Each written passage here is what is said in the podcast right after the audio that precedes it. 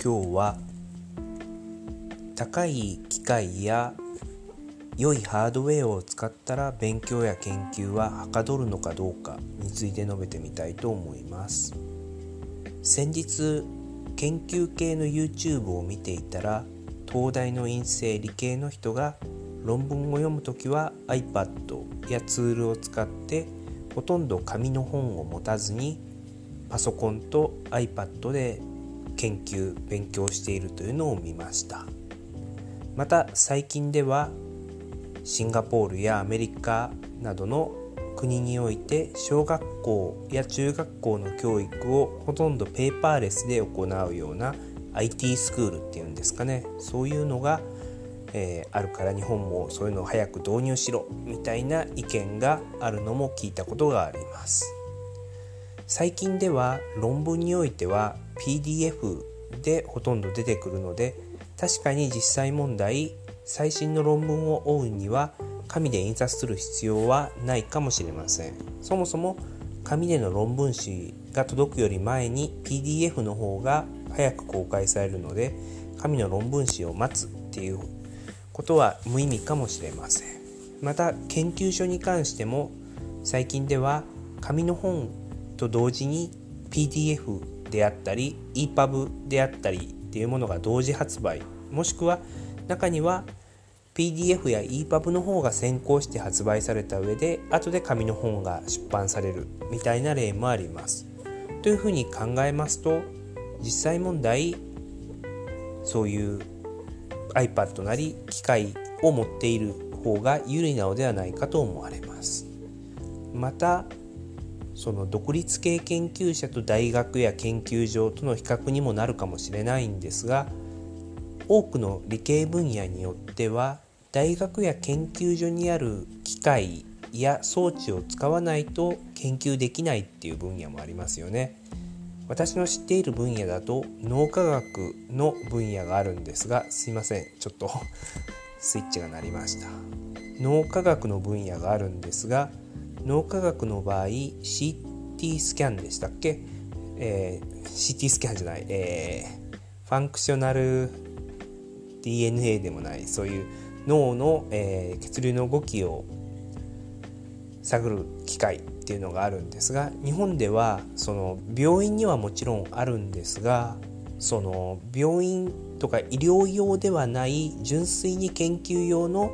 その機械っていうのが多数あるんですよね。でモンゴル人の留学生が言っていたんですがモンゴルには病院にすらこの機械がないのに日本では日本のそういう研究用の一台分けてほしいよって言ってたわけですだからそのモンゴルでその手の脳科学の研究をしようとするとできないわけなんですけど日本にいるとその研究用のそのスキャンの装置が利用できるので研究できるわけですよねそういうふうに考えますとその装置を持っているかいないかっていうのが研究の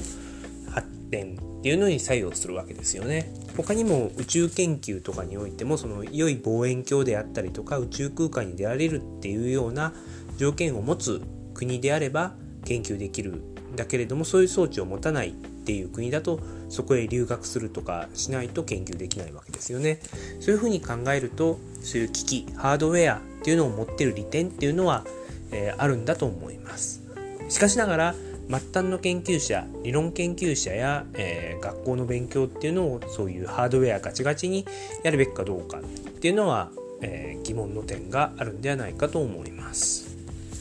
その神の良さ神の本の良さっていうのもありますのでそういうのを、えー、崩してまで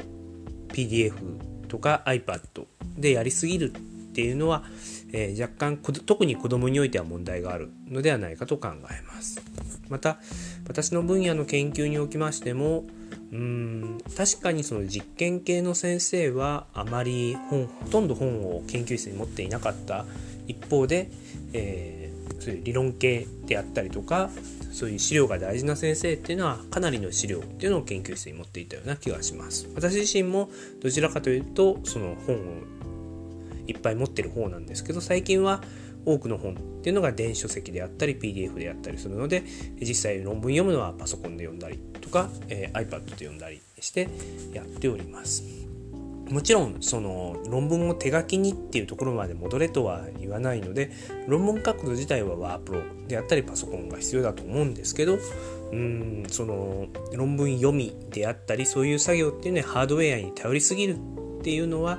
うんどうなのかなと思います。私の尊敬するオーストラリアにいる教授っていうのはその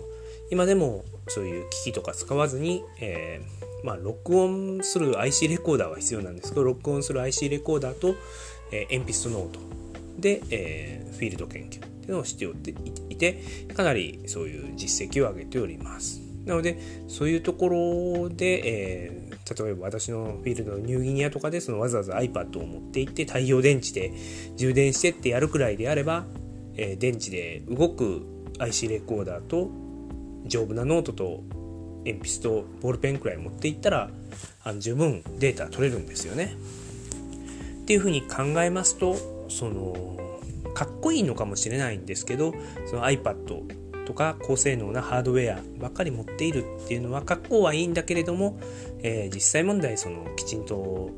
論文書けてるんであれば文句はないんですけどそう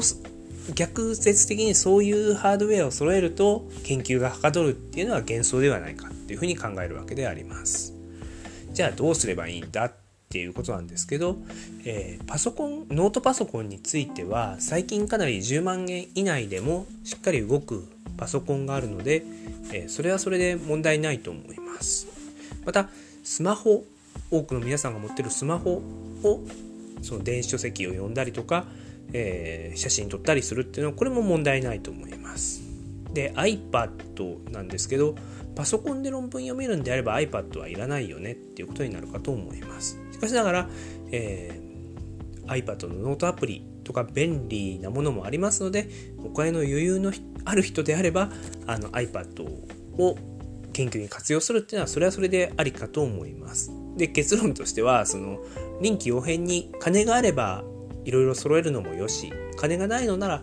えもっと古典的に紙と鉛筆論文も印刷して読むのもよしではないかと思います。なのでかその何ていうのか研究の道具に格好をつけるんではなくて